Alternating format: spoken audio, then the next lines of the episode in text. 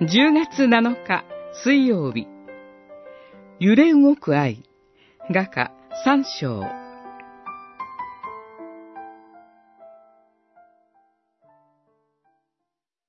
起き出して街をめぐり通りや広場をめぐって恋したう人を求めよう。求めてもあの人は見つかりません。三章二節。一緒にいるはずの恋したう人がいません。乙女は起き出して、まるで不審者のように、夜の街を巡り歩きます。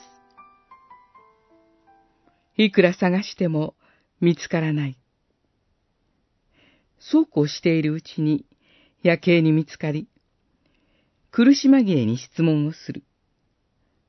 途端、若者が見つかると、ムンズと掴んで引き返し、母の家へと結婚するために連れて行く。そうかと思うと、一点、壮麗な花嫁行列に場面が変わります。映画を極めたソロモン王の婚礼シーンです。なんとも現実離れした、まるで彼女が見た夢か幻を語っているようです。一体どこからどこまでが現実で、どこからが幻なのでしょう。おそらく、ここには、結婚前後の複雑な女性の心象風景が描かれているのではないでしょうか。関係が深くなればなるほど、相手を失うことの不安に駆られる。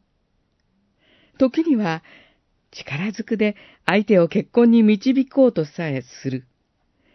そして、迎えた結婚式では逆に、まるで王様の妃になったかのような幸せを感じる。愛は単純ではありません。愛する思いが強くなればなるほど、不安と喜びの間を大きく揺れ動くものです。